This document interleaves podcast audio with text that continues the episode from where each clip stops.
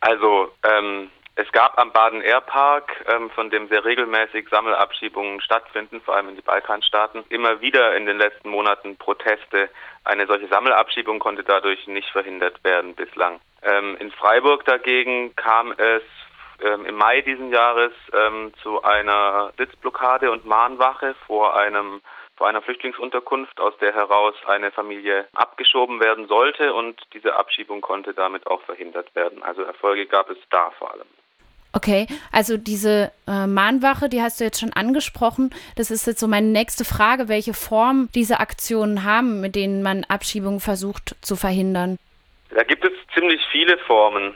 Also ganz wichtig ist erstmal überhaupt Bescheid zu wissen, wann Abschiebungen stattfinden und wer davon betroffen ist. Seit der letzten äh, Gesetzesänderung in diesem Herbst der Asylrechtsverschärfung ist es deutlich schwieriger geworden, weil seit kurzem jetzt Termine von Abschiebungen auch den Betroffenen selbst nicht mehr mitgeteilt werden können. Die Termine zu wissen ist aber oft ein relativ ist äh, der wichtige ein wichtiger Ausgangspunkt, um dann überhaupt ähm, reagieren zu können, weil der Kontakt mit den Betroffenen bleibt erstmal ziemlich wichtig, um sich da absprechen zu können. Denn die meisten Abschiebungen werden nach wie vor nicht durch Aktionen des zivilen Ungehorsams oder Ähnlichem verhindert, sondern durch rechtliche Interventionen, oft auch kurz vor der Abschiebung. Das heißt, als erstes braucht es schon einen Kontakt zu Betroffenen. Wenn dann aber eine Abschiebung tatsächlich ansteht und man auf welchem Weg auch immer von diesen Terminen mitbekommen hat, dann gibt es ähm, diverse Möglichkeiten, da noch zu intervenieren. Also ein, ein wichtiger Punkt ist auf jeden Fall erstmal überhaupt diese Abschiebung zu skandalisieren, aus einer Nacht- und Nebelaktion, von der am besten niemand mitbekommt, herauszuholen.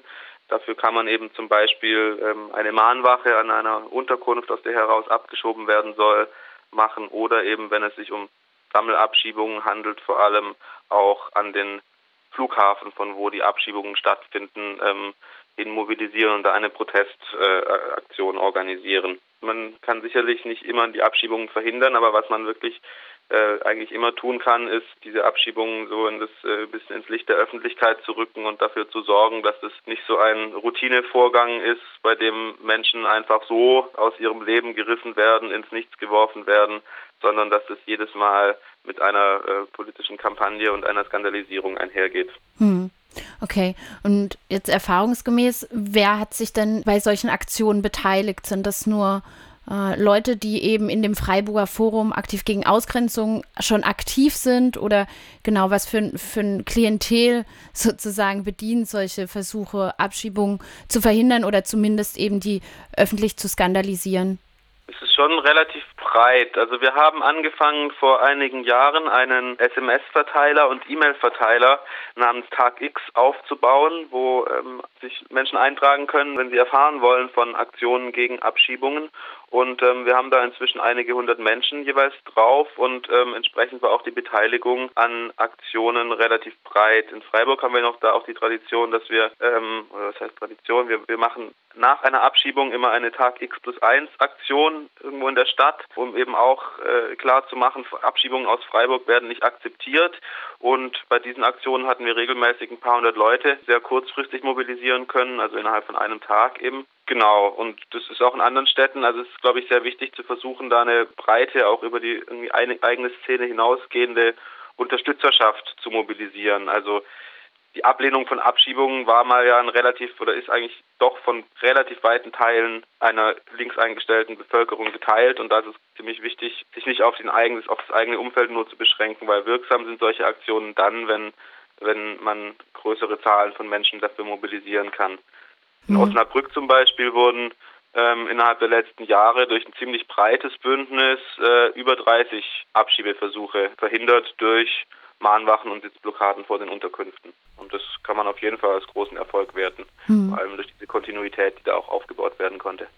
Okay, also du hast jetzt ja gerade gemeint, eben äh, ein ziemlich breit aufgestelltes Bündnis, was sich da ähm, engagiert. Das ist wahrscheinlich auch dann ähm, verknüpft mit der Reaktion der Behörden auf solche Proteste, kann ich mir vorstellen, mhm. weil wenn eben nur ein kleines Häuflein an äh, schon vielleicht polizeibekannten Leuten von der Flüchtlingsunterkunft ja. steht und protestiert, äh, lässt sich das natürlich wahrscheinlich besser mit Repression zu überziehen, als wenn eben eine breite Zivilgesellschaft da äh, steht. Wie ist denn eure konkrete Erfahrung? Also wie reagierten die Behörden bisher auf solche Proteste?